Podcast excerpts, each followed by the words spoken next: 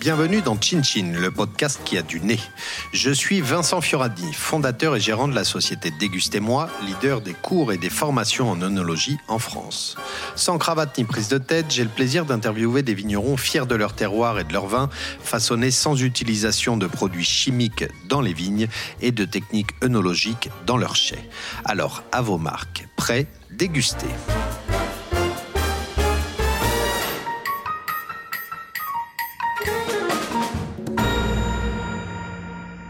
Bonjour à toutes et à tous. Aujourd'hui, je me trouve non pas dans la Loire, ni en Bourgogne, et encore moins dans le sud, mais à Chelles. Oui, à Chelles, dans le 77, à 15 km à vol d'oiseau de Paris. Pierrick Petit fait partie des pionniers à faire revivre le renouveau des vins d'Île-de-France, qui, pour rappel, était le plus grand vignoble de France au XVIIIe siècle. En créant le domaine des coteaux du Mont-Guichet, Pierrick produit déjà de jolis vins, des jus francs, pur et Lors de cet épisode, le jeune vigneron se livre sur les raisons et ses motivations qui l'ont vu s'installer à Chelles. Nous parlerons entre autres des différentes étapes qui ont jalonné son parcours depuis la création du domaine en 2019, des cépages plantés, du type de vin que Pierrick souhaite produire et de ses projets à venir.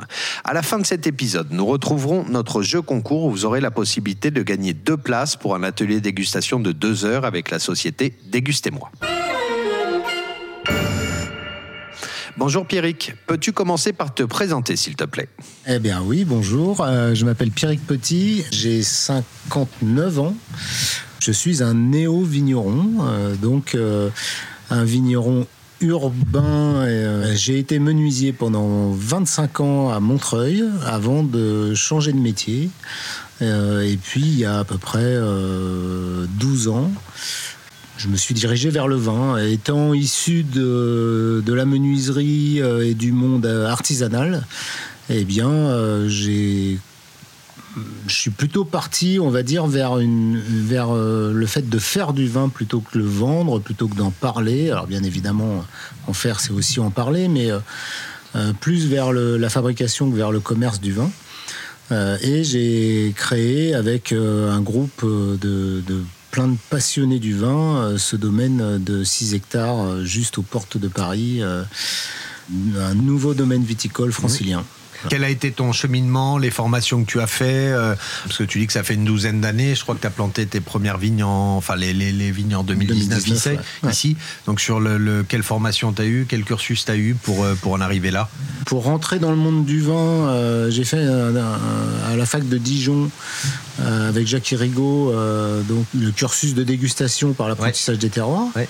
Euh, géosensoriel. Voilà, géosensoriel. Donc là, ça, c'est quelque chose qui m'a beaucoup, beaucoup marqué, beaucoup intéressé. le, fait que on goûte le vin, on le mâche et on n'est pas dans l'analytique, on est vraiment dans la sensation. Donc ça, c'est très intéressant. Mmh. chose que j'essaye de retransmettre un peu dans, dans le travail au domaine. voilà, ça, c'est sur les vins qu'on fait ici. Euh, ça m'intéresse beaucoup. Ensuite, euh, j'ai fait un diplôme de technicien en onologie parce que bah, il faut bien euh, quand même un peu savoir faire du vin. Mmh, mmh. Et puis après, j'ai fait le CFPPA à Beaune pour tout ce qui est viti, un peu ono, voilà. Donc un cursus, un cursus assez classique, hein, voilà, pas très pointu. Je suis pas onologue. c'est la problématique d'Île-de-France. Hein, on est souvent des gens qui, repartons dans une autre carrière et donc on n'a pas 20 euh, ans d'expérience, 30 ans d'expérience avec des gros diplômes. Mais euh, c'est à la fois euh, intéressant et dynamique que d'avoir des gens qui arrivent dans le monde du vin avec des profils complètement différents. Atypique, ouais. Et l'Île-de-France a ça de particulier, c'est-à-dire que bah, on, a, on a tous des profils, tous les néo-vignerons, on a tous des profils avec des apports dans le monde du vin qui sont voilà, avec des avantages, des inconvénients. Bien sûr, bien sûr. Et où est-ce que tu t'es formé? Tu as bossé chez des vignerons? Tu as fait des stages euh? Alors, j'ai alors, bossé pas des saisons complètes euh, parce que bah, il faut, fallait vivre en même temps que se former. Donc, euh, j'ai pas fait des saisons entières, mais j'ai pas mal bossé chez Jean-Louis Trappet, donc à Gevrey. Mmh. En Bourgogne, Gevrey-Chambertin. Voilà, Gevrey-Chambertin. Jean-Louis que s'il m'écoute, je le remercie vraiment parce que c'était vraiment le pied à l'étrier qui m'a mmh, mmh. qui m'a vraiment servi. euh, J'ai bossé pas mal au Clos du Moulin aux Moines euh, avec mon, pote euh, Willy. en Bourgogne aussi En Bourgogne aussi, à côté d'Ossep, Pomar. Ils font des, voilà, des belles appellations de la côte de Beaune chez Ami, donc un négoce à Paris-l'Hôpital. Et puis j'ai été passer quelques semaines en Alsace chez Bruno Schlegel, maison Clément Lissner. voilà, donc l'idée c'était de se dire, bah, avant de se lancer dans un truc qu'on ne connaît pas vraiment, euh, je pense que quand même le mieux c'est d'aller mettre le main dans les vignes parce que ça peut être des métiers difficiles et il faut vraiment euh, se mettre la tête dedans, mmh. être sûr de son choix parce mmh. qu'une fois qu'on s'est engagé, on peut peut plus reculer. Mmh. Donc, euh, donc voilà. C'était et puis bah moi issu de, la menuiserie, de la maçonnerie, j'avais besoin de tester mes mains, et tester mon corps. Oui, puis as ce côté manuel quand même qu'il faut avoir quand on bosse dans la vigne parce que c'est important. Il y a toujours un tracteur à réparer, un truc, des poteaux, des, fils, etc. Donc c'est bien d'être bricoleur quand même. Tout à je fait. Pense, je pense c'est un vrai plus. Pourquoi tu as choisi le vin? Est-ce qu'il y a eu un moment, euh, donc tu, tu, disais, tu étais menuisier, tu as eu un déclic, quelque chose? Ça s'est fait petit à petit? hmm, Ça s'est fait petit à petit. Euh, finalement, en perdant euh, le fil de ma carrière de, de dans le bâtiment, c'est ouvert. alors il y a longtemps, hein, on ne parle pas de, de, la remise en question Covid et machin, mais plutôt d'une remise en question sur un système euh, où en fait moi j'arrivais plus dans la menuiserie, j'avais grossi un peu, j'avais pas saisi la transmission, euh, la transition qu'il pouvait y avoir entre être un petit artisan et puis commencer à grossir, euh, voilà. Et en fait j'ai vraiment perdu le fil de mon boulot, je parlais plus que d'argent, que de contrats, que de machin, et en fait au bout de très très rapidement en fait je me suis aperçu que ce chemin-là n'était pas le mien et que j'avais envie de reprendre un chemin qui était beaucoup plus proche de, de valeurs, de, avec du sens, du fond. Et euh, j'étais à l'époque déjà très amateur de vin et j'imaginais le vin plus dans sa fabrication. Et donc je me suis euh, testé. J'ai commencé par aller euh, en Bourgogne parce que c'est pas très loin. Dire à des vignerons, bah écoutez, j'ai deux mains, je suis pas feignant. voilà, prenez-moi un petit peu. Et puis de fil en aiguille, faire des formations. voilà. Et au fur et à mesure, bah, j'étais piqué en fait. C'est mm. ça. C'est au début, on est amateur de vin, on se dit oh tiens j'aimerais bien le faire. Puis quand on teste, bah, il y a des fois on ça tombe à l'eau. Et puis bah moi, euh, la piqûre, elle m'a, elle m'a bien marqué, ça a fonctionné. Et puis bah, pas eu deuxième, besoin de deuxième rappel. Quoi. Voilà, pas eu besoin de deuxième rappel. Ouais, j'étais vacciné tout de suite. Euh, combien de temps il faut avant de, pouvoir récolter les premiers euh, raisins pour faire du vin? Normalement, il faut trois ans. On dit troisième feuille. Hein. voilà, nous, on a eu un petit pépin, c'est qu'on a eu le millésime 2021 qui est arrivé. Hmm. comme de triste mémoire, on a gelé, puis mildiou, puis machin. La totale, donc 21, euh, on a produit 1000 bouteilles euh, sur 6 hectares, donc euh, vraiment petit, rendement. petit rendement, on va dire. Et puis 2022 bah, est arrivé, qui a changé un peu la donne. on produit 15 000 bouteilles. Les vins sont pas encore tout à fait en bouteille, ils sont pas tout à fait finis pour tous qui vont être mis en bouteille euh, là en, à la rentrée à la rentrée là le 30 août euh, normalement avant, la, euh, avant les, avant les vendanges il, vaudra mieux que c'est pas mal. à moins que tu aies énormément de cuves mais je pense qu'au départ c'est pas le cas. Non c'est pas le cas c'est pour bientôt. Alors c'est vrai qu'on l'oublie un petit peu parce que à moins d'avoir des, des, gens dans, dans, nos familles très très âgés mais c'est une région où il y avait déjà du vin avant puisque l'Île-de-France c'est quand même la plus grosse région viticole au XVIIIe siècle. Il y a 40 42 000 hectares. Mm. donc c'était mm. quand même euh, euh, considérable. Euh, depuis, on va dire, une petite dizaine d'années, il y a vraiment un renouveau des vins d'Île-de-France. Il y a une, appellation d'ailleurs qui a été... maintenant, il y a une IGP. Donc, en fait, il y a eu un changement législatif européen qui a obligé la France à avoir la possibilité de planter sur l'ensemble de son territoire et de commercialiser. Ah, c'était euh, quelque chose d'obligatoire, d'imposé par l'Europe, ça? Voilà, ah. voilà c'était une négo en fait euh, européenne. Euh, avant 2016, c'était un peu aberrant, c'est-à-dire qu'on avait le droit de produire du raisin, mais on n'avait pas le droit de vendre la production. Donc en fait, c'était que des vignes associatives, patrimoniales. Et d'ailleurs, je pense que c'est très important que, toutes ces vignes euh, des, petites municipalités et tout ça aient perduré parce que c'est ce qui a fait que ça on a conservé dans la mémoire, de beaucoup de gens en Île-de-France le fait qu'en Île-de-France il y a eu du vin.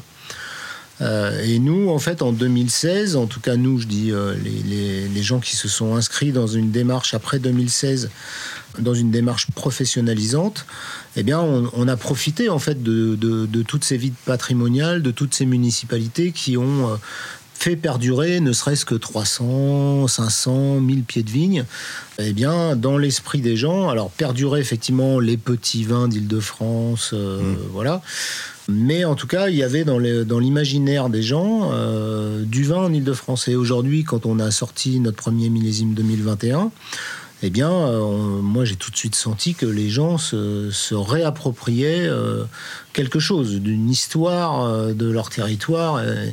voilà, c'était impressionnant de voir les habitants de Chelles s'approprier les vins qu'on avait fait. Alors bon, on a eu euh, peut-être la chance des débutants euh, d'avoir fait deux cuvées qui étaient, qui étaient plutôt, plutôt sympas. Mmh. Sur un bon millésime, sur un millésime plutôt facile sur, 2022 voilà, voilà, général. Et euh, on a vraiment une grosse, grosse attente et une grosse opportunité en Ile-de-France, c'est que je pense que les franciliens sont intéressés et curieux à partir du moment où on va pouvoir leur assurer un niveau de qualité euh, et un niveau de, cohérence dans nos vins, dans notre production, euh, les gens sont vraiment curieux de, et, aussi euh, intéressés d'une production de proximité à côté de chez eux. Il y a un côté très identitaire, mais dans le bon sens du terme. Euh, il y, a, du sens, il y a vraiment quelque chose. Il y a une nouvelle histoire à raconter euh, qui va se fabriquer ici dans les années à venir. Mm. Avec euh, là d'ailleurs, il y a énormément de projets de, plantation qui sont en cours mm. au niveau professionnalisant, des agriculteurs qui veulent s'y remettre. Mm, voilà. Tu sais combien il y a de domaines d'ailleurs à l'heure d'aujourd'hui là qui, qui sont créés en Ile-de-France Je je pourrais pas donner un, titre exact, un chiffre exact, mais aujourd'hui, en vraiment en pro qui produisons déjà du vin, on doit être 5 euh, ou 6 ou peut-être une dizaine, mais je pense qu'il doit y avoir, euh, à mon avis, au moins 20 projets euh, mmh. en plantation. et, à mon avis, d'ici d'ici une décennie, on va avoir 500-600 hectares de, de, plantés en Ile-de-France. Une cinquantaine de petits domaines, quelque chose comme ça. Quoi. Et c'est vrai que bah, du coup, comme comme c'est un petit peu ouvert sur tout le territoire, bah, on a maintenant, il y a des vins en Normandie. J'ai plus le nom du domaine, mais un, domaine en Normandie en bio aussi euh, qui fait des, des choses. Les arpents du soleil. Exactement, les arpents du soleil. En Bretagne, bah, là, ça pousse de partout. Donc, et puis en euh, Bretagne, il y a aussi, comme en Ile-de-France, il, y, a des jolis terroirs granitiques. Oui. Euh, voilà. Oui, ça a du sens. ça a du sens. C'est pas, c'est pas, c'est pas par hasard. Oui, c'est pas, c'est pas juste pour faire du vin. C'est qu'il y a quand même, il y a quand même, enfin, beaucoup d'éléments qui sont là pour faire des jolis vins. Donc, moi, je pense qu'il faut qu'il y a, il faut qu'il y ait une voilà, il faut pas que ça soit quelque chose d'opportuniste il faut que ça raconte vraiment quelque chose, que ça, vienne de loin, quoi. C'est-à-dire que nous ici, euh, au Mont Guichet, euh, bon, c'est pas pour euh, parler que du Mont Guichet, mais mais c'est un vrai terroir viticole. C'est-à-dire mm. que l'abbaye de Chelles, qui était, qui, donc il reste quelques bouts de bâtiments en plein centre de, la ville, avait des vignes à cet endroit-là. C'est-à-dire qu'on a la chance de récupérer où, où, on se trouve, où on a planté les vignes. Donc il y a du fond, il y a du sens. C'est-à-dire qu'il y a la possibilité de faire des jolis vins. Quoi. Euh, évidemment, on fera on fera pas les plus grands pinots noirs du monde, euh, c'est pas le propos. Qui sait Mais euh, peut-être, mais déjà si on fait des, bons vins, des, jolis vins, des beaux pinots noirs, voilà, moi je serais très content. et puis de toute façon, faire un grand vin, c'est aussi avoir un énorme savoir-faire qu'on n'a pas encore. C'est des générations. Les, les Bourguignons, ils font pas des grands et les Champenois, ils font pas des grands vins comme ça au bout de hmm. deux ans, voilà. Mais je pense que ce qu'on fait, c'est honnête, c'est cohérent et c'est de qualité. Et en plus, c'est bio. Bon, voilà. Pourquoi tu as choisi cet endroit Donc, tu voulais faire du vin. Tu t'es toujours dit, ça sera en Ile-de-France ou j'ai envie de participer à ce renouveau du vin, à ce euh, parce que c'est assez beau aussi quand même de même les gens qui plantent en Bretagne et tout. Moi, je trouve ça beau d'être un peu pionnier comme ça et d'arriver d'être parmi les premiers. Ça, ça, ça, engendre aussi des quelques soucis parce qu'il y a personne de formé sur place, il n'y a pas de copains vignerons sur place. Euh, donc, c'est très compliqué. c'est un des gros des gros points ça, faibles. Le côté, côté négatif, c'est l'isolement en fait. c'est ça. alors heureusement, euh, moi j'ai quand même des très bons potes vignerons que je peux appeler euh, quand j'ai vraiment besoin. Mais euh, c'est vrai que tu as besoin d'un outil, tu as besoin de partager un truc, machin, il n'y a personne. Hmm. Donc euh, ça, c'est une des complexités. Quoi.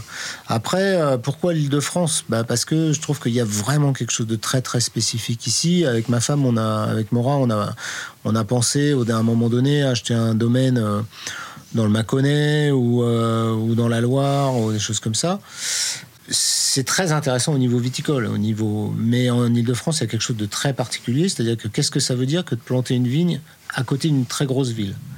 Et ça, le projet est vachement intéressant. C'est-à-dire qu'en plus de, plus de faire du vin, Bien sûr, il faut faire des vins de qualité, il faut, on, est, bien d'accord que ça passe de toute façon par là. Mais on peut accoler à, ce, projet de, de, production qualitative, on peut lui, lui accoler un projet de lien avec la ville. Comment on fait pour interagir avec la ville?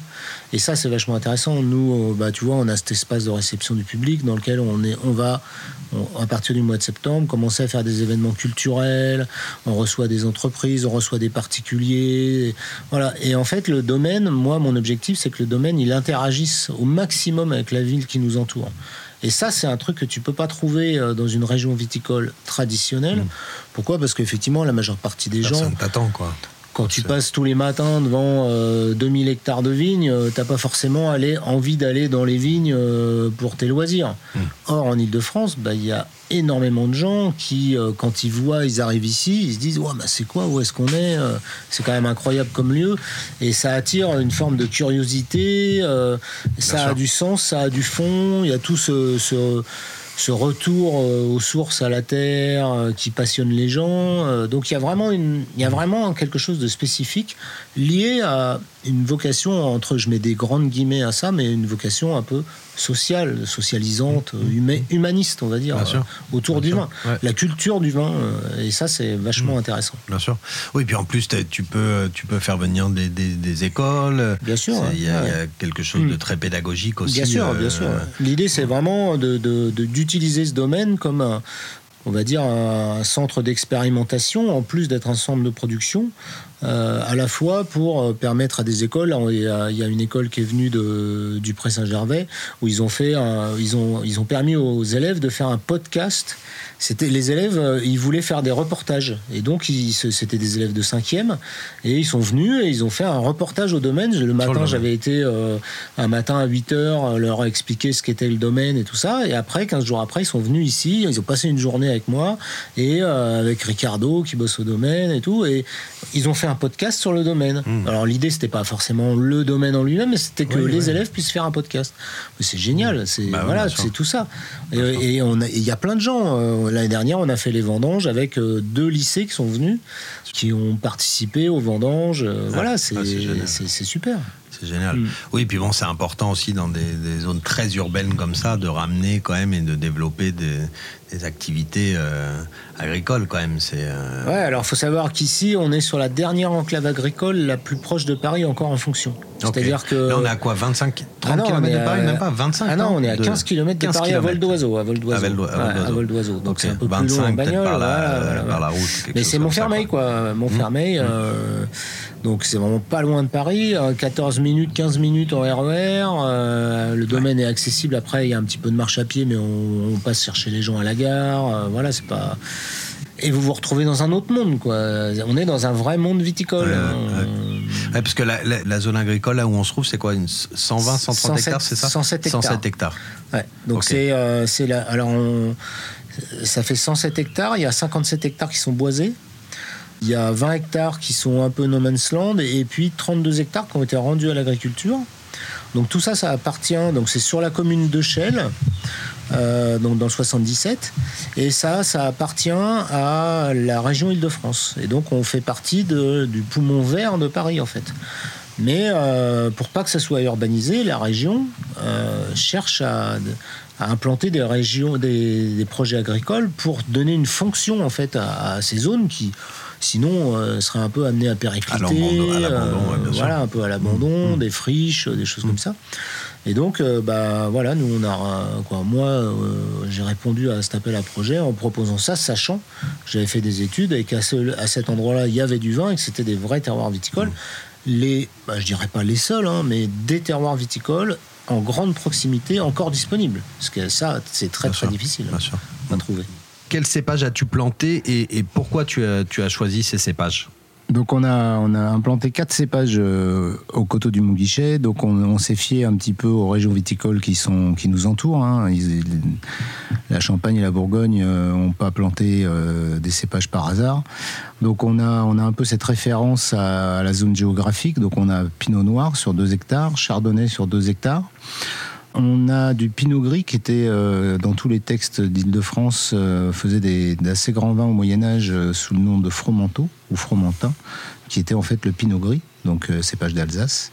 Et puis bah, nous, on a, on a des très très belles marnes calcaires et gypseuses et on a implanté du savagnin qui va nous amener une petite originalité, une expression francilienne de ce cépage du Jura. Mm. Euh, voilà, on a un, projet, donc dans le projet de vitiforesterie, là, d'implanter euh, au mois d'avril euh, de la mondeuse, qui est donc un cépage rouge de Savoie. qui est bien différent du pinot noir. c'est assez difficile de choisir un cépage rouge. Autant les blancs peuvent s'adapter. On a à la fois des terroirs, une climatologie qui est bien adaptée aux blancs. Pour les rouges, c'est un petit peu plus compliqué. Et voilà, ça va nous amener euh, une originalité en rouge. Euh, un cépage qui a beaucoup de caractère, euh, un grain tout particulier, voilà. Euh, qui est un cousin de la Syrah. Euh, donc je pense que là, il y, a vraiment une expression aussi comme le Savagnin, une originalité, une expression Ça, c'est quel cépage C'est la mondeuse. Ah, c'est la mondeuse. Et, euh, fait quand tu as fait des recherches, il y avait des, cépages autochtones enfin, qui étaient qu'en Ile-de-France dans le temps ou Alors qu'en Ile-de-France, bah, il y a eu du Gouet, il y a eu des cépages comme ça.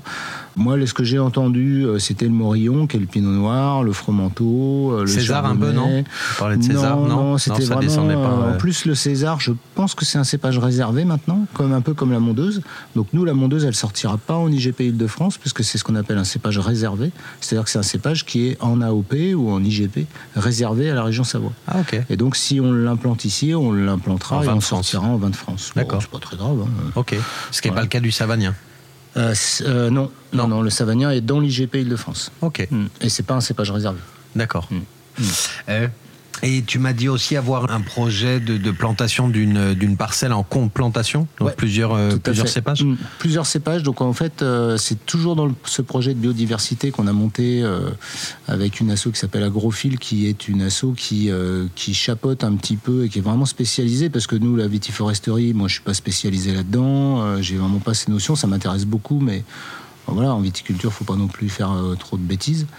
Et donc eux, ils ont, ils ont un peu cette expertise. On s'est appuyé sur eux, on s'est appuyé sur, euh, sur d'autres domaines qui sont eux en, vitiforesterie, qui nous ont aidés à monter ce projet. Et à l'intérieur de ce projet, on a trois modalités de culture. Euh, ce sont des petites expérimentations. Donc ça, c'est une expérimentation sur 30 arbres. On a planté 21 arbres forestiers et on va mettre euh, trois 3 ou 4 cépages blancs en coplantation avec évidemment des variétés de, de maturité, de choses comme ça. On vendangera tout en même temps et on vinifiera tout dans la même cuve, comme faisaient les Alsaciens ou mmh. Marcel Dice. Ou, mmh, mmh. Voilà. Euh, je trouve que c'est voilà, c'est des choses qu'on peut essayer ici. On a aussi cet avantage en Ile-de-France d'avoir euh, un cahier des charges très ouvert qui nous permet effectivement de ne pas être bloqué sur ce qu'on a envie de faire. Euh, et ça, c'est très, très agréable en fait. Bah c'est très agréable. C'est sûr, c'est sûr. Et au niveau des sols, quel type de sol tu as ici? Alors on a deux grands types de sols. Euh, là, euh, sur la parcelle de Pinot Noir, en fait, on a des sols qui sont plus profonds, plus argileux. C'est argileux. Voilà, donc on a mis les rouges dessus. Donc on a des sols qui sont définis comme étant LAS, c'est-à-dire limoneux, argileux, sableux. D'accord. Hein, euh, là, pour les, sur, les, sur les rouges, dans les bas de coteaux, ils sont assez profonds. Par contre, dès qu'on monte dans les coteaux, euh, là, on a entre 30 et, ouais, je dirais même entre 20 et 40 cm de sol maximum. Et ensuite, euh, c'est directement dans la marne, en fait, hein, directement ou dans le calcaire ou dans le gypse. Donc, on a très très peu de sol, ce qui permet effectivement d'avoir une variété, de travailler un peu les terroirs. Comme on a des sols qui sont, alors ils ont un inconvénient, c'est comme ils sont plus ou moins limoneux bah, ils sont assez difficiles à travailler parce que mm. les sols limoneux, ça, peut être battant, ça fait des croûtes, mm. Euh, mm. voilà. Donc, voilà, il faut être assez attentif au travail du sol. Il faut pas en faire trop parce que sinon on passe tout. Il faut pas non plus ne pas en faire du tout. Euh, donc voilà, c'est assez complexe. On apprend. Hein. Moi, j'apprends énormément euh, en faisant. C'est-à-dire que ça fait quand même que quatre saisons qu'on est là. Et pour connaître ces terroirs, c'est très court. Hein. Ah je veux dire, je connaîtrais un peu des les, sols que je travaille, je dirais d'ici quelques années. Quoi. Voilà, c'est comme les vins. Quoi, une dizaine d'années. Ouais, ouais, il, faut, il faut, faut, du temps. Quoi. Ah on n'est pas. Du recul. Ouais. Et ça, pour ça, tu as fait faire des analyses de sol, donc avant de te lancer C'est ça. Alors j'ai fait venir euh, Willy euh, Roulands, euh, qui, qui, a donc qui travaille en Bourgogne. J'ai un copain à lui. on a commencé à regarder un peu si c'était intéressant comme lieu. Et puis ensuite, il y a, j'ai un labo qui fait des analyses de sol, mais c'est juste un conseil de base. Et ensuite, il y a euh, Emmanuel Bourguignon, donc le LAM, mmh. qui est venu. Et avec eux, on a fait des fausses pédologiques euh, assez profondes pour euh, percevoir un peu s'il y avait une vraie qualité de sol. Et ben, il nous a remis un rapport. Effectivement, on est vraiment sur un sol viticole avec une vraie qualité. voilà, on a à peu près. bon, après, c'est un peu je veux pas non plus frimer, mais euh, sur le, vallon, là, sur la parcelle de Chardot, on a, d'après les analyses, à peu près les mêmes sols que sur la montagne de Reims, par exemple. Oh, c'est pas mal. Voilà, donc c'est plutôt euh, agréable de le savoir. C'est plutôt encourageant. encourageant, quoi. C'est plutôt encourageant. Et d'ailleurs, tu me disais quelque chose euh, tout à l'heure qui m'a un peu étonné. En Ile-de-France, on n'a pas le droit de produire des bulles. C'est ça. ouais. ça a été une négo avec, avec la Champagne, c'est-à-dire qu'ils ont le tracteur qui a fini sa journée. Ouais. bah, il y a pas mal de traitements en ce moment ah quand même entre les chaleurs, euh, beaucoup de soleil et des grosses pluies. C'est quand même, euh, ça doit pas chômer dans les vignes. Euh, il y a une grosse, grosse, pression milieu là. Ouais, ouais, Tu dois pas faire de grosses, de grasses maths en ce moment. Non. donc on, disait quoi Oui, des bulles. Oui, des bulles. Ouais, donc en fait, nous n'avons pas le droit en Ile-de-France de faire des bulles avec les mêmes cépages ah que la avec les mêmes cépages, c'est ça. En tout cas, avec le même assemblage. On ne peut pas faire une bulle pure chardonnay, on ne peut pas faire un blanc de noir, on ne peut pas faire un blanc de blanc, on ne peut bah, évidemment euh, pas l'appeler champagne, ni bah, crémant. Donc, euh, même pas mousseux. Euh, même si c'est avec du savagnin, non, parce ah, que mousseux, ça fait, Ce qu'on a le droit de faire, c'est un encépagement qui n'est pas identique à la champagne. Donc, nous, on fait un pétillant naturel qu'on fait en collab avec Ami. En fait, nous, on apporte les Savagniens, ils apportent les Chardonnays et on fait un pétnat avec. Et comme il y a du Savagnin, c'est pas le même encépagement. Et on le fait en vin de France et pas en vin d'île de France. Oui, oui, oui. Mm. Ah, ok. D'accord. D'accord, d'accord. Alors c'est vrai que tu t'es pas tu t'es pas installé dans la période la plus euh, évidente quand même. Euh, là depuis quelques années, on a quand même des événements climatiques euh, un peu compliqués, beaucoup de beaucoup de gel, mm. beaucoup de gel très tardif mm. de, de, printemps en mai qu'on fait très mal dans beaucoup de régions, euh, de la grêle. Euh, bon, on a euh, le vignoble, ce qui nous permet de voir que le réchauffement climatique n'est pas juste une, une idée, c'est bien une réalité. Ah, c'est bien une réalité. Et là, là on s'en rend vraiment bien compte quand, quand on travaille dans un vignoble. Toi, en 2021, tu as, beaucoup gelé. Je crois que tu m'as dit que tu avais perdu 80%. Voilà. Alors, 2021, pour nous, c'était vraiment la toute première année. Oui comme dans beaucoup, beaucoup de régions, bah, on a gelé, euh, on est descendu jusqu'à moins 7. Euh, ah comme on est un tout petit vignoble euh, qui n'avons, bah, c'est pas qu'on n'a pas de moyens, mais en tout cas on n'a pas les moyens de mettre des bougies qui coûtent relativement cher. On n'a pas les moyens d'avoir une protection. Voilà, et ben on l'a pris en pleine face et donc on a produit 1000 bouteilles sur, alors sur, pas sur les 6 hectares puisque toutes les massales n'étaient pas en production, mais sur à peu près 3 euh, hectares en production, on a produit 1000 bouteilles. Donc euh, ça vous donne une idée de. Donc on a pris le gel et puis après, bah, comme partout, on a pris le mildiou aussi. Mm. Euh, et là, ça a été la fin des haricots. Mais finalement, bah, les vins qui ont été faits, ils ont beaucoup plu. Et donc, ça, malgré tout, ça, ça nous a encouragés. Quoi. On s'est dit que bah, c'était pas si. Puis c'était trop tard pour que reculer. oui, c'était trop tard pour reculer. Mais l'idée n'était pas de reculer. Mais, mais en tout cas, voilà, je, on s'est dit euh, avec Mora que que bah voilà ça, ça valait le coup quoi que il fallait il fallait persévérer il fallait continuer et puis euh, bah 2022 nous a donné raison on a fait 15 quoi on, est en train de faire 15 000 bouteilles les vins sont pas encore en bouteille et puis 23 s'annonce plutôt pas mal, pardon on a pas mal de raisins, les massales sont en production, donc cette année on devrait faire à peu près, euh, ouais, comme ça à la louche, 20 000 bouteilles par là. Ouais. Mmh. Mmh.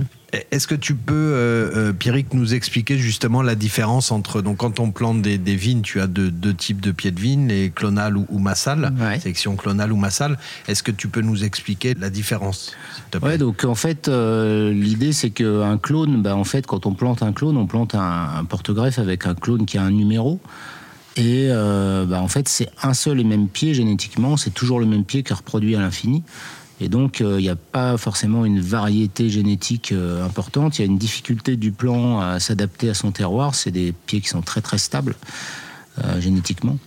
et donc c'est une, reproduction, tout est mûr en même temps, en tout cas il y a une très grande homogénéité de maturité, il y a une très grande homogénéité aussi vis-à-vis -vis des maladies, c'est-à-dire que tout est malade en même temps. Euh, donc ça pose quelques problèmes. Euh, ça donne des vins qui peuvent être un petit peu monolithiques, on va dire. En tout cas, euh, voilà. Alors que à, contrario, une sélection massale, c'est une sélection de pieds qui est fait directement chez les vignerons.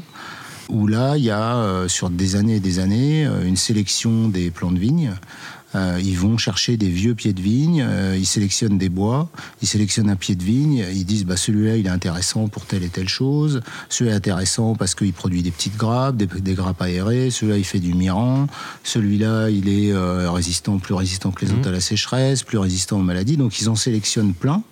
Et puis pendant 5-6 ans, ils éliminent tous les ans un petit peu des pieds qu'ils ont sélectionnés et ils se, sont retrouvés, par exemple, la, sélection massale qu'on a au domaine, euh, elle est issue du Clos des Épeneaux, mmh. euh, donc à Pomard, voilà. Et euh, elle est composée de 590 pieds qui ont été sélectionnés pour des critères qualitatifs mmh, mmh, divers et variés. Et donc nous, on a, on a, on a fait le choix de, de, planter 50% du domaine en clone, parce que économiquement, c'est quand même voilà, la Massal a un, impact économique important. C'est plus cher aussi à. Alors c'est pas beaucoup plus cher à l'achat, un tout petit peu, mais ça se joue à quelques centimes près. Donc c'est pas représentatif. Par contre, quand vous plantez des massales, eh bien vous perdez toutes les aides à la, toutes les aides à la plantation puisque ce pas des plants qui sont certifiés par l'INRA. Donc il n'y a pas d'aide à, la plantation des plants euh, massales. Donc euh, quand on plante beaucoup de pieds, c'est quand même euh, important. Ça se, ressent. économiquement. Et en plus, ce sont des pieds qui ont tendance à, être à prendre un an de plus pour être productifs. Donc ça veut dire qu'on a du vin au bout de 4 ans et non pas 3 ans.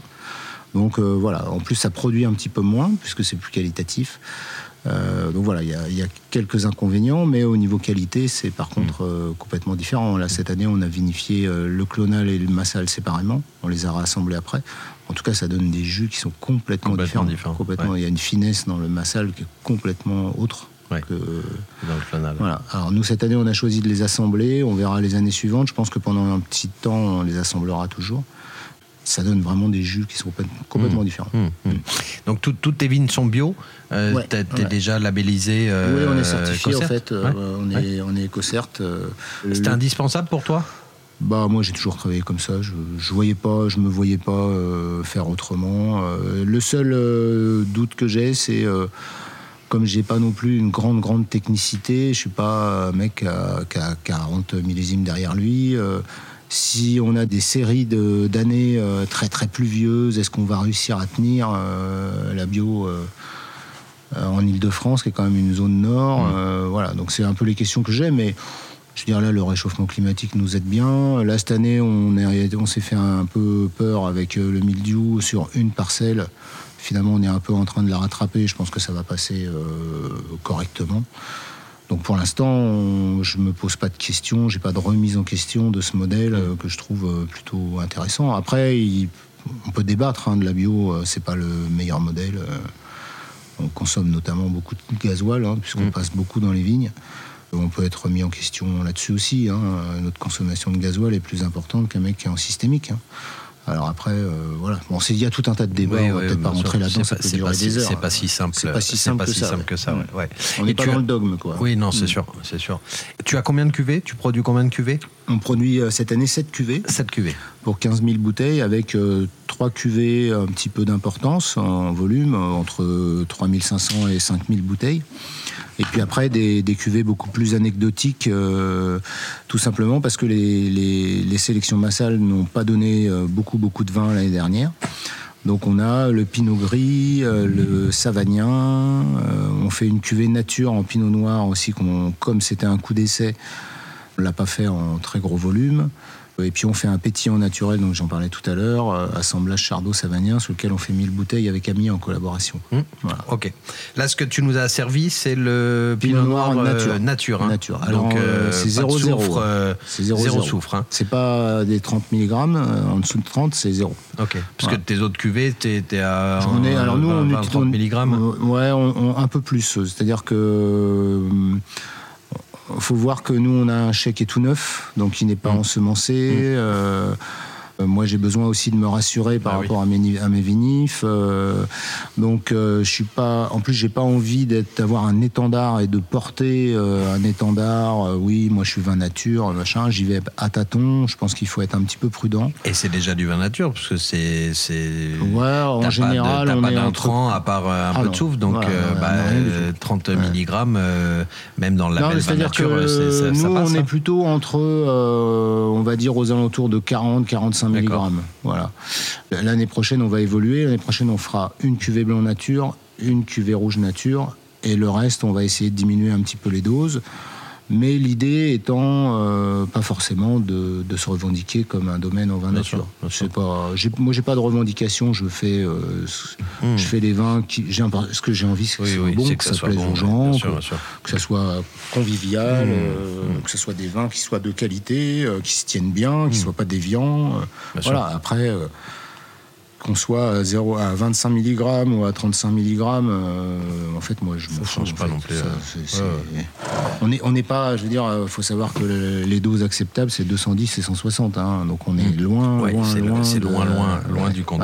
Et cette cuvée donc, de Pinot, c'est le. Tu as dit, donc, tu as, une partie que tu avais euh, vinifiée en grappe entière, l'autre partie est grappée, et donc tu, tu as assemblé les deux. Et donc là, c'est l'assemblage des deux. Hein. Non, non, non, Ça, c'est euh, la parcelle euh, de clone égrappée. Donc on en a isolé un bout. Et ensuite, on a donc en fait, on a fait trois vinifs en, rouge. On a fait la sélection massale en vendange entière. La sélection clonale égrappée. Et on en a sorti un petit bout qu'on a fait sans soufre. D'accord. Ok. Donc là, c'est vraiment égrappé 100%. Donc là, c'est la partie euh, égrappée euh, sans soufre. Sans. Ok. ok. Donc 2022, on est 2022. Ok. Encore en cuve que tu vas mettre en bouteille. Euh, Le 30 août. 30 août. 30 août. En, prestation. Un mois et demi. Voilà. Un peu moins, un peu plus. Ok. Bah, c'est vrai que c'est un, un, joli vin. Hein. C'est déjà. Alors, on a goûté les, les blancs sur cuve. Les blancs avaient peut-être un peu plus de profondeur, un peu plus de. Euh, mais on est sur un rouge quand même. Moi, je y a un, bel éclat. Il y a le, petit côté un peu euh, végétal, mais que j'aime bien, moi, qui donne un peu de peps comme ça, un peu de dynamisme. Euh, et parce que les, les, pinots noirs, c'est vrai que ça peut vite être un peu mou aussi, quand mmh. même. Mmh. Surtout que là, c'était une sur une parcelle assez argileuse. C'est aussi quelque chose auquel. Donc ça ramène un, petit peu de peps. Il y a pas mal d'épices, un côté un peu poivré, euh, mais euh, mais c'est c'est joli. ça, ça, se tient. Il n'y a pas de déviance. Non, pas du tout. c'est très droit, très précis. Très droit, c'est précis. Et ça reste plaisant, parce que moi, c'était un peu ce qui m'importait dans, dans, dans, cette cuvée-là, c'est de faire un vin euh, plaisant, gourmand, frais, euh, le vin qu'on aime boire avec ses amis ou au bistrot, le vin de copain, euh, mmh. voilà, sans trop, trop de prétention, euh, voilà, le, le, vin qui se, qui se boit facilement, quoi. T'en ouvres une, t'en oui, puis bon, c'est des, des, des, vignes en plus, c'est des bébés, quoi. C'est ça, c'est ça. Une ah bah, c'est sûr que là, si on va commencer, exactement, là, on peut, si on va chercher de la matière, on va ah, chercher du végétal. raté, quoi, oui, c'est ça. Donc, il faut voir, bien voir ce qu'on a dans les raisins et savoir comment on extrait. C'est ça la, difficulté. C'est-à-dire que si on commence à trop extraire sur des vignes jeunes, on fait des planches, quoi. Des trucs, euh, donc là, c'était pas du tout le cas. Hein. Là, il n'y a pas du tout de pigeage. Hein. Il n'y a que mm-hmm. des remontages. On travaille mm. que par des remontages. Euh, sans doute, on augmentera un tout petit peu euh, d'année en année l'extraction pour amener un peu plus de fond, de profondeur, de, profondeur, de chair. pour l'instant, l'idée, c'est vraiment de faire des vins de plaisir. Bien sûr, bah, c'est réussi. un, Merci. Un, joli vin. Non, mais moi, je trouve ça toujours épatant aussi de, voir à quelle vitesse, quand même, la vigne peut euh, produire des, raisins qui, font déjà des jolis vins, quoi. Au bout de 3-4 ans, c'est quand même assez dingue, quoi. Il faut savoir, quand même, quand on plante euh, donc des, pieds de vigne, les trois premières années, on n'a pas, euh, on n'a pas de production, on fait pas de vin. Donc, on commence, mm. on commence lors de la quatrième année, quoi. Exactement. Mm. Mais, il faut être à l'écoute, en fait. Le problème, c'est que il faut pas, euh, moi c'est un peu mon avis, hein, c'est-à-dire qu'il faut pas avoir une idée prédéterminée du vin qu'on a envie de faire, parce que effectivement, sinon on calque euh, ça sur la vigne et des fois la vigne elle n'est pas apte à, produire, à donner, ça, euh, à donner, ça, Donc je pense que c'est plutôt un regard à l'envers, c'est-à-dire de se dire bah voilà j'ai ces raisins là, comment je peux les vinifier pour qu'ils aillent vers vers une idée que j'ai, mais elle peut évoluer cette idée. Il ne faut pas être figé, quoi. Mm. Parce que sinon, je pense qu'on fait des bêtises. Mm. Euh, il faut être à l'écoute, en fait. Je pense que c'est ça qui est important. C'est ça qui est important. À l'écoute de la vigne, à l'écoute des, raisins qui sont produits, euh, à l'écoute des vinifs. Euh, à un moment donné, ça, ça part bien, ça s'arrête un peu. comment on fait, comment on s'adapte. c'est un truc d'adaptation, en fait. Hein. Bah ouais, d'écoute, c'est sûr. Est-ce que tu as des, des, nouveaux projets sur le domaine pour les années à venir? Ah ouais, des, projets, on en a plein. Après, euh, le tout, c'est d'avoir le temps, euh, parce que bon, la vigne, ça prend quand même euh, bah pas mal de temps. Plus là, on vient de finir la construction du bâtiment, donc en 4 ans, on a quand même planté 6 hectares de vignes, construit un gros bâtiment, chai de vinification, tout ça. Donc le gros projet pour le printemps prochain, c'est un hectare de mondeuse, quoi, un petit hectare de mondeuse qui va déjà nous ramener pas mal de boulot en plus qui doit être quand même bien étudié pour que ça parte bien, que les sons doivent, on va préparer les sols, euh, voilà. Donc le, projet pour euh, qui va arriver en 2023, euh, eh ben c'est, de planter cet hectare de mondeuse. l'année dernière, en plus, on a on a implanté le projet de vitiforesterie. On n'a pas implanté les vignes, mais on a implanté tous les arbres, les haies, voilà, les fruitiers, les forestiers. Donc voilà, ça fait, on y va par, euh, par touche. Euh, alors je dis pas par petite touche parce que c'est quand même des grosses touches, des, gros coups de pinceau. mais, euh, mais voilà, on, y va à notre, à notre mesure. Quoi. Bah oui, bien, sûr, Quelle est ta plus grande fierté depuis que tu as créé le, le domaine? Ta plus grande réussite? Tout ce que ah bah, C'est déjà de regarder autour de moi et puis de me dire que ça existe. Que c'est fait. Que c'est fait, que, ça existe. Que, voilà. Alors maintenant, il faut poursuivre l'effort. mais C'est réel. c'est réel, c'est une réalité. Donc ça, il y a des domaines en Ile-de-France, euh, il y a des vins d'Ile-de-France qui sortent, euh, ici ou ailleurs. Euh, c'est une réalité, ça, ça vient. Je pense qu'il y a un vrai avenir. Peut-être une fierté, c'est d'être parmi les pionniers voilà, la, fierté, c'est aussi euh, la communauté autour du domaine euh, que je trouve assez émouvante. Euh, d'avoir autant de gens qui sont autour du domaine, qui apportent de l'énergie, qui apportent de... Parce que nous, on y travaille au quotidien, mais il faut savoir que c'était un montage un petit peu compliqué. On est, on est 27 petits actionnaires porteurs de tous de parts. Alors bien évidemment, moi, je suis actionnaire majoritaire, mais il y a 27 personnes qui ont cru au projet, qui ont investi une petite somme d'argent, qui n'est pas énorme, mais qui est quand même euh, conséquente, qui nous a aidé à monter tout ce projet-là. Et tous ces gens, ils sont là autour, ils filent des coups de main, euh, ils parlent du domaine à plein de gens. Euh, et on se voit régulièrement dans les vignes, on fait des petits ateliers, des bouffes ensemble. Et ça, c'est hyper émouvant. ce qui est hyper émouvant, c'est l'accueil des Chélois, euh, que je, me répète, mais que je suis très très ému par ça. Euh, et puis généralement l'accueil des gens en général, euh, voilà, c'est assez, c'est émouvant quoi. C'est voilà. Quel, quel, conseil tu donnerais à quelqu'un qui veut se lancer dans le vin en Ile-de-France En Ile-de-France Ouais. faut être persévérant. c'est pas en fait, c'est pas comme dans une autre région viticole. Hein. Ici, euh, plus personne n'a l'habitude, mais quand on dit plus personne, c'est même les services administratifs. Hein. Il n'y a pas de service administratif consacré à la viticulture. Euh, il y a beaucoup, beaucoup d'embûches. Il y a surtout un gros problème de foncier. Euh, dans le sens où trouver 10 hectares en région parisienne, il faut se lever de bonheur mmh. quand même. Faut avoir, et il faut convaincre. Il faut convaincre des banques parce que ça coûte de l'argent. nous, on a quand même un sacré paquet de crédits. Il faut être persévérant, euh, voilà, il faut quand même avoir bien étudié son truc. Il hein. ne faut pas arriver, euh, à moins d'avoir beaucoup d'argent à perdre, hein, mais euh, ce n'était pas notre cas. donc voilà, il faut, faut être persévérant, euh, il faut se former. À mon avis, euh, ça c'est un des problèmes de l'Île-de-France, c'est c'est que au niveau main d'œuvre, par exemple, ben, il y a beaucoup de gens euh, qui ont envie de bosser. Après, quand on voit la difficulté du boulot, il y a un peu moins envie de bosser, mais il y en a plein qui ont envie. Euh, malgré tout, personne n'est formé. Bah oui. Et ça, c'est quand même assez compliqué. Ouais. Bah ça, ça va peut-être venir avec tous les domaines qui se montent. euh, Oui, oui, bien sûr, mais ça va euh, prendre euh, 10 mais ans. ça va prendre 10 ans, c'est sûr. Donc, euh, oui, voilà. euh, bah, euh, pour avoir une, une main-d'œuvre qualifiée, euh, c'est compliqué. C'est ça. C'est Ouais, ça, c'est- ouais. Quel, quel vin euh, t'a bluffé dernièrement? Quel est ton dernier coup de cœur? N'importe quelle région ou pays confondu. Moi, j'ai des grands souvenirs de déguste. euh, Mais là, dernièrement, dernièrement, euh, je me rappelle plus, j'en bois tellement. Alors, t'es plus, t'es, t'es, euh, trois, trois grands souvenirs de dégustation. Von Romanel et Suchot de- du domaine Confurant côté Tido. Ouais. Euh, ça, c'est pour moi euh, quand même un Ouais, truc. euh, grand domaine. ah, et- c'est c'est incroyable. Grand lieu dit. Ouais. Euh, la Grange des Pères, Ouais. Ganva. Bon, voilà, dans les, dans les grands, grands classiques. euh, Antoine Foucault. Ouais. Domaine du Collier, Ouais. dans la Loire.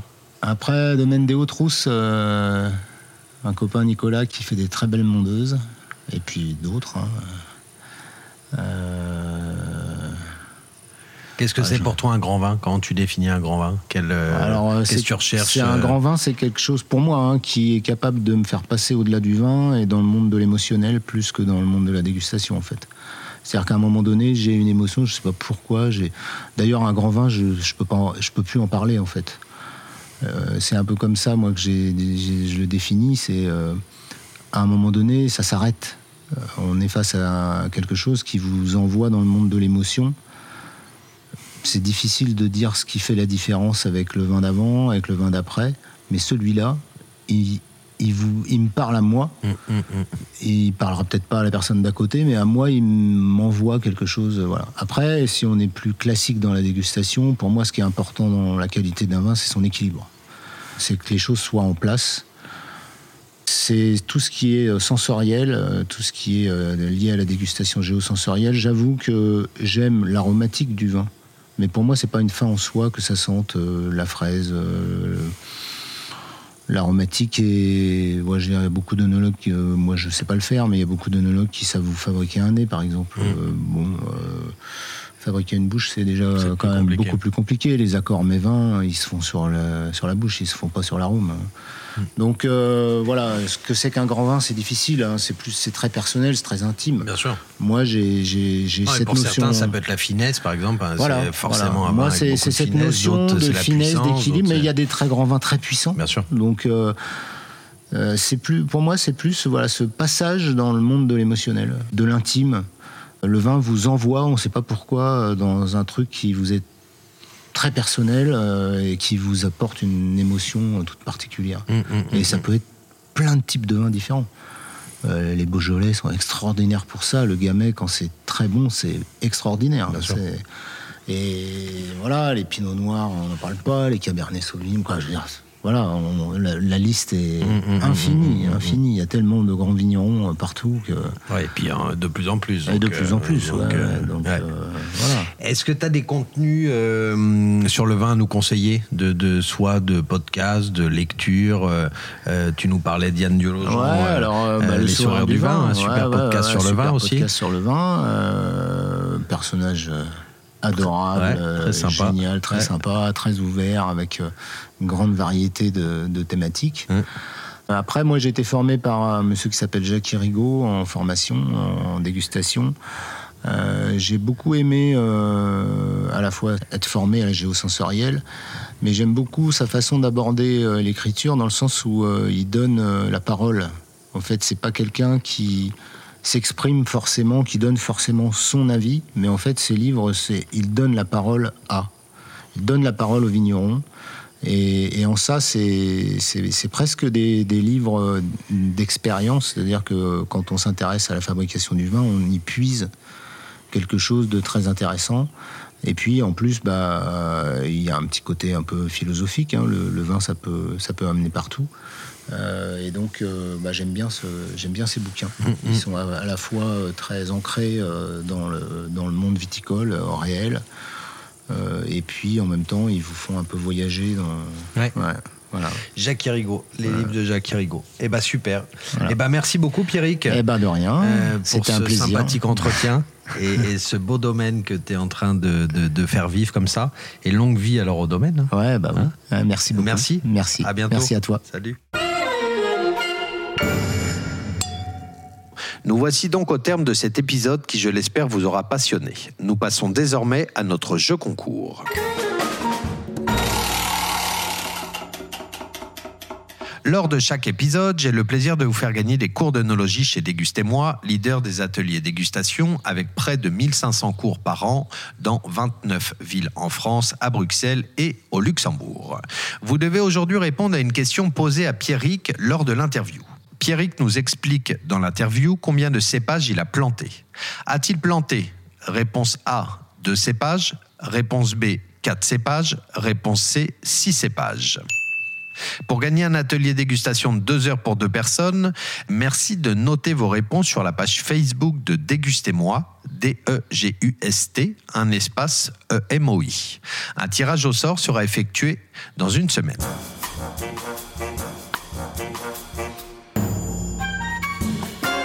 Nous voici à la fin du 13e épisode de Chin Chin, le podcast qui a du nez. Si vous avez pris du plaisir à écouter cet épisode, n'hésitez pas à laisser un commentaire élogieux et à nous mettre 5 étoiles, ce qui nous permettra de mieux faire connaître le podcast. Je vous donne rendez-vous de mon côté dans un mois pour un nouvel épisode. D'ici là, bel été à vous, profitez bien et n'hésitez pas à aller rendre visite à vos vignerons préférés.